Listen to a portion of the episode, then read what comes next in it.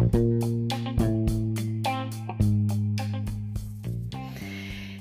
Bonjour à vous, deuxième épisode de ce balado Le Monde en perspective, balado rendu possible grâce à la collaboration de Perspective Monde de l'École de politique appliquée et de l'Université de Sherbrooke. Bonjour Karine.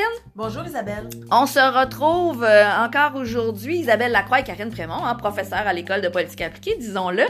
Euh, on se retrouve aujourd'hui pour parler d'un cas qui a fait l'actualité et qui continue, et je pense qu'on peut dire que ça va continuer de faire les manchettes. Parlons de destitution de la présidence américaine. Parlons du 25e amendement. Les médias, hein, depuis l'élection de Trump, en ont parlé parce que certains en rêvent, Oui. d'autres le craignent. Euh, mais mais euh, faisons un pas de recul. D'abord, quelle est la procédure de destitution du président américain? Mais d'abord, il faut savoir que cette procédure-là, elle est inscrite dans la Constitution américaine. Alors, c'est vraiment euh, enchâssé dans la Constitution, c'est vraiment réglé, euh, on, sait comment faire. Et cette procédure est très formelle, en fait. Et d'abord, n'importe quel membre de la Chambre des représentants, la Chambre basse euh, du Congrès, peut faire une demande de destitution euh, qui vise n'importe quel haut fonctionnaire des États-Unis, y compris le président et le vice-président. Cependant, c'est le speaker de la Chambre des représentants, c'est-à-dire euh, le chef de la majorité parlementaire euh, à la Chambre des représentants, qui autorise cette procédure-là. Donc, une fois que le speaker a autorisé la procédure de destitution, évidemment, il faut qu'il y ait crime grave, c'est-à-dire, par exemple, euh, trahison, corruption, ce qu'on appelle les high crimes aux États-Unis aussi, qui est difficile à traduire en français, ou tout autre délit. Là, le flou juridique et constitutionnel existe. On ne sait pas trop ce que c'est un délit euh, en général. Mais généralement, on s'entend pour dire que trahison, euh, corruption, obstruction à la justice, notamment, sont des crimes qui peuvent être passibles de destitution.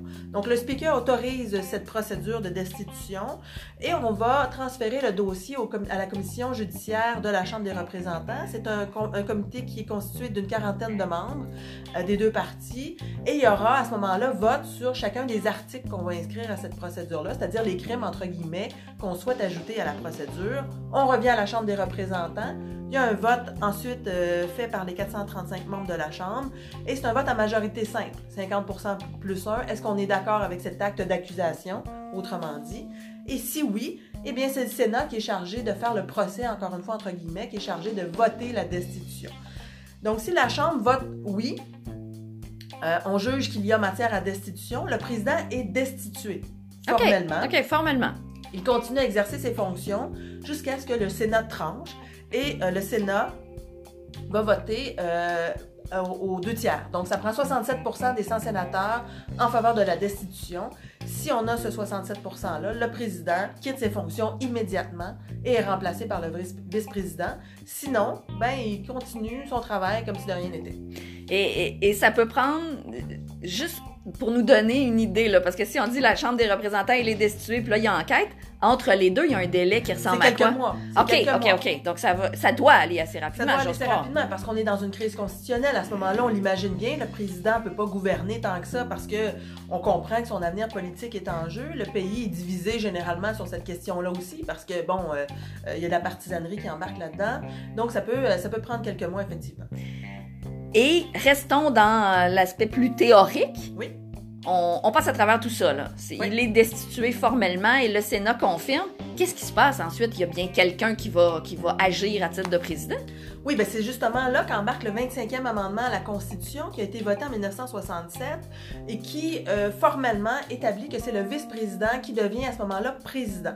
Il n'est pas président par intérim, il devient formellement président. Il termine le mandat et ensuite il a droit à ses deux mandats constitutionnels à condition que le mandat qu'il termine euh, n'est- pas, en fait, qu'en en soit juste à la moitié ou moins. OK. Euh, donc, euh, c'est un peu ça l'idée. Et c'est en 63, à la mort de John F. Kennedy, qu'on a décidé de se pencher sur la question parce qu'avant, c'était écrit nulle part qui remplaçait le président. Par tradition, c'était le vice-président, mais il pouvait y avoir contestation éventuellement. Alors, on s'est dit, votons un amendement. Et en 67, euh, c'est exactement ça qui va se passer. Et cet amendement-là, il est très important parce que d'abord, il statue que c'est effectivement le vice-président qui devient président. Ensuite, qu'en cas de vacance de la vice-présidence, parce qu'on imagine bien que si le président, le vice-président devient président, il n'y a plus de vice-président. Ben oui, et voilà. Alors, comment on fait à ce moment-là? Parce que le président est élu en même temps que le président lors de l'élection. ben, c'est le président qui va nommer quelqu'un qui doit être approuvé ensuite par la Chambre des représentants et par le Sénat. la troisième chose qui établit le 25e amendement, c'est que euh, euh, le vice-président et une majorité du, congrès, du, pardon, du, du cabinet peut euh, retirer le droit de gouvernance au président en cas d'inaptitude. Donc ça, c'est une clause particulière Ah ouais. qui, dont on parle beaucoup ces temps-ci, Ben oui. effectivement, parce que ça donne le pouvoir au vice-président et à une majorité des membres du cabinet de dire on pense que le président est incapable d'assumer ses fonctions, alors il faudrait lui retirer euh, sa, sa- sa capacité d'être président. Et si ça, ça advient, comment ça se passe? Qu'est-ce qui est prescrit? Parce que là, je comprends que ça ne s'est pas produit formellement. Non. OK, OK, OK. Donc, qu'est-ce que, comment on peut croire que ça pourrait se passer? Mais en fait, il y a deux cas de figure possibles. Le 25e amendement peut être invoqué, par exemple, en cas d'inaptitude temporaire. On va invoquer le 25e amendement, par exemple, quand le président doit être opéré sous anesthésie, anesthésie générale. On comprend qu'il doit y avoir un président à ce moment-là. Et ça, on a vu ça souvent. Eisenhower, par exemple, dans les années 50, Reagan, quand il y a eu une tentative d'assassinat qui s'est fait opérer en 84, euh, W. Bush, quand il a subi une, colonoscopie. Donc, euh, c'est des trucs qui sont, ben, pas l'assassinat, mais la colonoscopie, c'est plus banal, là. Oui. Alors, euh, heureusement. Mais euh, euh, à ce moment-là, on a besoin de- de- d'avoir un commandant en chef. Et pendant ce temps-là, on va, on va euh, euh, transmettre temporairement le, le pouvoir présidentiel au vice-président. Donc ça, c'est la- le premier cas de figure qui est déjà survenu dans l'histoire. Le deuxième cas de figure, J'imagine qu'à ce moment-là, on prévoit déjà la reprise du on pouvoir. prévoit... le- Oui, oui, C'est on ça. a une date, voici à quelle date. Donc, il n'y a pas d'ambiguïté possible. là. C'est vraiment une période temporaire. Euh, deuxième cas de figure qui, lui, n'est jamais survenu, c'est quand le vice-président, comme je l'ai dit tantôt, et une majorité des membres du cabinet jugent que le président n'est plus apte à gouverner. Par exemple, s'il devait avoir euh, un problème de santé mentale, euh, s'il devait, euh, par exemple, prendre des décisions erratiques ou si on avait des doutes sur sa capacité à gouverner, à ce moment-là, on écrit un, document. Le vice-président et les membres du cabinet concernés écrivent un document et l'envoient au président pro tempore du Sénat. C'est lui qui, dirige euh, le, le Sénat et l'envoie aussi au speaker de la Chambre des représentants en disant ben, voici les raisons qui nous font penser que le président n'est plus apte à assumer ses fonctions. Évidemment, le président peut répliquer, peut, peut s'expliquer, peut dire c'est pas vrai, je suis tout à fait apte, je comprends pas bien ce qui se passe, voici mes raisons. Euh, et ensuite, Voire accuser les voire gens. accuser oui, les gens ça. de tentatives de renversement ou, ou je ne sais trop. Euh, et euh, ensuite, euh, la Chambre des représentants et le Sénat vont voter. OK. Donc, on vote aux deux tiers dans les deux chambres. Est-ce que le président est apte ou pas, finalement, à gouverner? Euh, et s'il n'est pas apte à gouverner, ben, à ce moment-là, euh, on lui retire ses fonctions. Et c'est le vice-président qui les assume. Et c'est donc le vice-président qui a partiellement déclenché cette procédure-là qui se retrouverait aux commandes. Oui, mais on peut pas parler de coup d'État parce qu'on pourrait évidemment y voir ce genre de tentative. Encore une fois, je répète, je répète que ça ne s'est jamais produit dans l'histoire Oui, voilà. américaine. Euh, mais c'est pas un coup, ça ne peut pas être un coup d'État puisque c'est ancré dans la Constitution, c'est judiciarisé, c'est Mhm. très légal tout Oui, ça. oui, oui. Euh, il y a différentes instances qui surviennent. C'est pas, euh, c'est pas euh, parce que le vice-président le dit que c'est vrai. Euh, il y a des votes et un vote aux deux tiers dans les deux chambres. C'est pas si simple que ça. C'est pas si acquis que ça. Surtout avec la polarisation partisane qu'on connaît aujourd'hui. Donc c'est pas une procédure automatique et très simple. Et on comprend encore une fois que ça, ça pourrait euh, créer une crise constitutionnelle là, euh, qui serait sans précédent évidemment. Et minimalement une crise politique, en tout cas. Je peux Clairement. imaginer le genre de situation. Et puis là, on dit que euh, ça ne s'est pas produit face à ce 25e amendement-là, qu'on ne l'a pas utilisé. En tout Mais- cas dans le deuxième cas de figure dont on a Oui, parlé. c'est ça. Mais il y a quand même eu des cas à travers l'histoire, je vais dire, euh, contemporaine, disons, des États-Unis. On a déjà eu des cas où on a questionné, la Chambre a questionné, le Congrès a questionné une éventuelle destitution du président. Oui, c'est-à-dire que, ben, en fait, depuis euh, l'adoption de la Constitution en 1789, il y a trois présidents qui ont été l'objet d'une procédure de destitution. Euh, Andrew Johnson, en 1868, qui refusait de reconnaître les droits civiques euh, accordés euh, à, la fin de la guerre de sécession. Richard Nixon, en 1974, pour obstruction à la justice et abus de pouvoir dans l'affaire du Watergate. Et plus récemment, en 98, Bill Clinton, pour parjure et obstruction à la justice dans le cas de l'affaire Monica Lewinsky. De ces trois-là, il y en a deux qui ont été formellement destitués par la Chambre des représentants, c'est-à-dire Johnson et Clinton. Euh, Johnson par une seule voix, Clinton par 22 voix. Euh, et Nixon lui a choisi de démissionner avant le vote parce qu'on lui avait dit les carottes sont cuites, mon vieux, euh, tu seras destitué sans, sans plus de formalité. Alors il a décidé de sauver le peu de face qui lui restait à ce moment-là. Il l'a quitté. Mais aucun des deux présidents, Johnson et Clinton, n'a été démis de ses fonctions par le Sénat. Les deux ont été acquittés par le Sénat et donc ont pu poursuivre ensuite leur présidence. Donc, dans l'histoire américaine, trois présidents en procédure de destitution, deux destitués par la Chambre, aucun destitué par le Sénat. Puis qu'est-ce qu'il y avait de... Euh, puis là, je... c'est une question à brûle pour point, mais c'est parce que comme vous en parlez, puis je me souviens évidemment de l'histoire de Clinton, parce que euh, j'ai beau pas être une spécialiste de la politique américaine, on a entendu parler. Oui, c'est ça. Euh, Comment est-ce que la Chambre des représentants avait... Parce que vous nous avez donné des, raisons là, qui pouvaient pousser. On est dans des cas complètement différents. Dans le cas de Johnson puis dans le cas de Bill Clinton, sur le fond de l'histoire, sur le contenu de l'histoire. Donc, quel était le fondement, je vais dire juridique ou constitutionnel, je sais pas quel est le bon terme, là. Comment, comment on peut arriver à la même solution alors qu'on n'est pas dans, dans, les mêmes eaux, là? Bien, le problème, c'est que la procédure de destitution, même si elle est ancrée dans la Constitution, même si c'est un processus légal et judiciaire, c'est éminemment politique. Euh, donc, euh, dans le cas de Nixon, moins, parce que là, il y avait. Euh, ça mériterait une émission en soi. Mais dans le cas de Bill Clinton et même de Johnson, mais prenons Clinton, c'était éminemment politique. Le speaker de la Chambre à l'époque, c'est Newt Gingrich, qui, avec d'autres d'autres leaders du Parti républicain, détestait les Clinton, détestait ce qu'ils représentaient, c'est-à-dire cette espèce de, de, libéralisation de la société, cette espèce de, également d'attitude sur la scène internationale, de, de, de s'intéresser aux causes humanitaires, par exemple, de, moins axer euh, euh, la politique étrangère américaine sur la défense, etc. Donc, on détestait ce que représentait Bill Clinton et son administration. Et il y avait aussi ce conservatisme encore euh, traînant de l'ère Reagan qui existait au sein du Parti républicain. Et on, acceptait très mal que le président des États-Unis ait des incartades. oui, oui, personnelles, hein, on va le dire comme ça. Et donc, euh, on a tout de suite saisi cette occasion. Monica Lewinsky, c'est une stagiaire de la Maison-Blanche qui a eu une aventure avec Bill Clinton.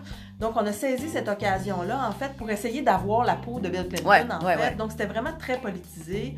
Euh, et d'ailleurs, euh, c'est pour ça que Bill Clinton a continué pendant toute cette procédure-là de bénéficier d'un très fort taux d'approbation par la population parce que les gens comprenaient que c'était une ruse ou en tout cas une, stratégie de la part du Parti mm-hmm. républicain. Évidemment, Bill Clinton s'est fait s'est fait euh, destituer en fait pour parjure et obstruction à la justice parce qu'il aurait demandé, notamment à Monica Lewinsky, de mentir sous serment on comprend euh, maintenant, 30 euh, ans plus tard, 20 euh, ans plus tard, je perds un peu la notion du temps, 20 ans plus tard, calmons-nous, on comprend 20 ans plus tard, encore une fois, qu'il y avait beaucoup de... qu'il n'y avait pas matière à destitution, qu'on a... En fait, le FBI a piégé Monica Lewinsky aussi en lui disant « Tu risques 15 ans de prison si tu n'avoues pas cette ah affaire avec Clinton. Elle a 23 ans, elle est un peu intimidée par tout ça. Ça a pris 18 heures avant qu'elle puisse communiquer avec quelqu'un. donc, c'est un cas très particulier de manipulation politique d'un processus euh, constitutionnel. D'accord. On peut pas faire autrement que d'en venir à la situation actuelle, parce que si on parle de ça, c'est parce que le président actuel appelle bien des gens à questionner sur je vais dire sa capacité à, présider les États-Unis. Pour certains, hein, il y a là, euh, au-delà de l'aspect très partisan, euh, comment on peut voir dans à partir de toute cette logique-là, vous nous avez présenté, euh, tu nous as présenté, hein, permets-moi qu'on se tutoie. Voilà, euh, tu nous as présenté vraiment ce qu'il y avait derrière cette logique de destitution-là. Comment on met ça dans le contexte de Donald Trump présentement?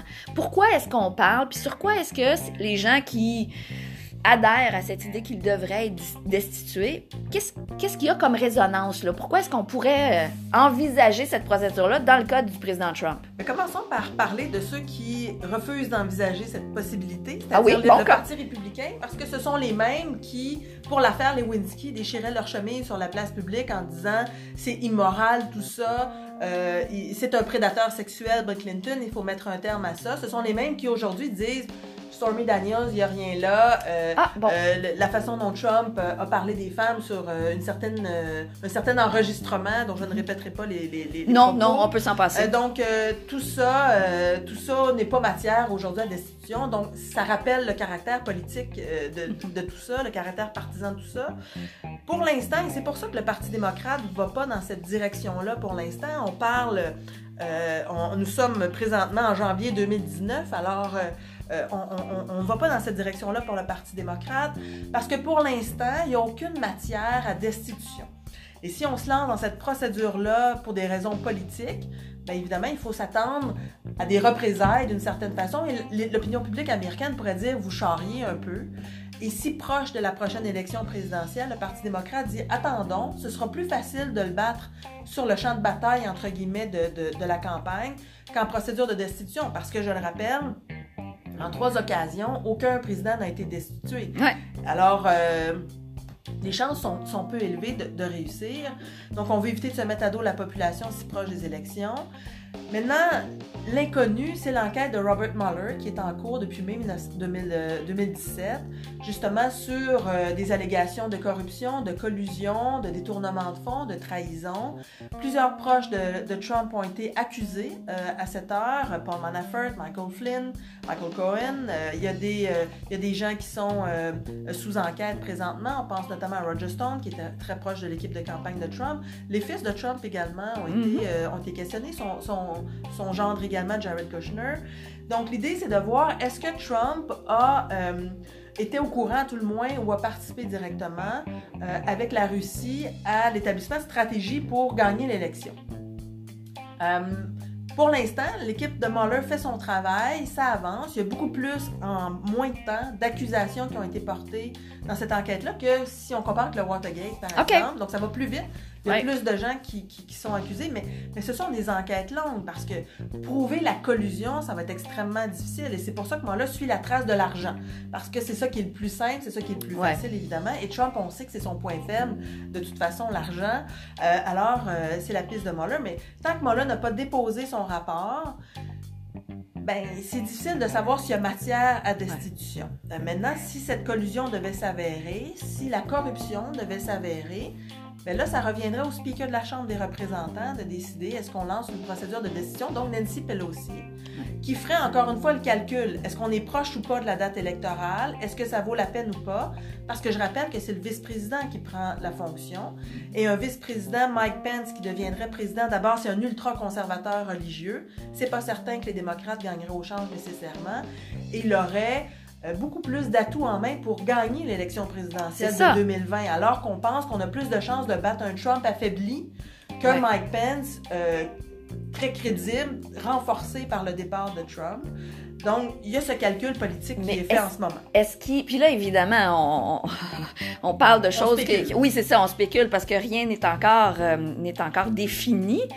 Mais est-ce que les démocrates ne se retrouveraient pas coincés? C'est-à-dire que si on devait avoir une démonstration assez claire, j'ose pas utiliser le mot preuve, mais allons-y, ça devait être démontré qu'il y a eu collusion ou corruption, ce serait embêtant pour les démocrates de ne pas déclencher cette procédure-là parce qu'il y a vraiment haute trahison, mais en même temps, c'est ça, c'est qu'électoralement, ça pourrait être ça pourrait être terrible quant aux appuis que Donald Trump va, j'imagine, maintenir coûte que coûte.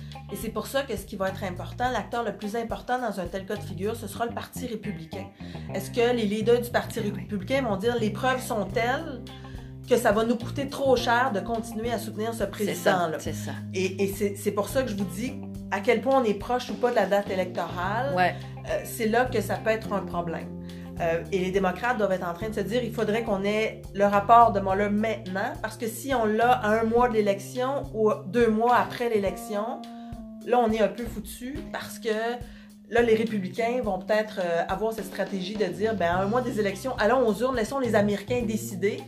Alors qu'après, peut-être que les républicains vont se rallier, mais c'est Mike Pence qui va être là pour trois ans, trois quarts. voilà. Et, et voilà. euh, Avec voilà une la- la- gouverne qui pourrait se durcir. qui pourrait se durcir et qui, euh, que les démocrates n'apprécieraient pas outre mesure, clairement. Fascinant tout ça, vraiment. Merci beaucoup, euh, Karine. C'était, c'était très éclairant et surtout, on va continuer à suivre le dossier parce qu'il nous reste encore euh, plusieurs mois. Oui, c'est ça. Merci beaucoup. Je vous rappelle que vous avez écouté cet épisode euh, du balado Le Monde en perspective en collaboration avec Perspective Monde, l'école de politique appliquée et l'Université de Sherbrooke. À très bientôt.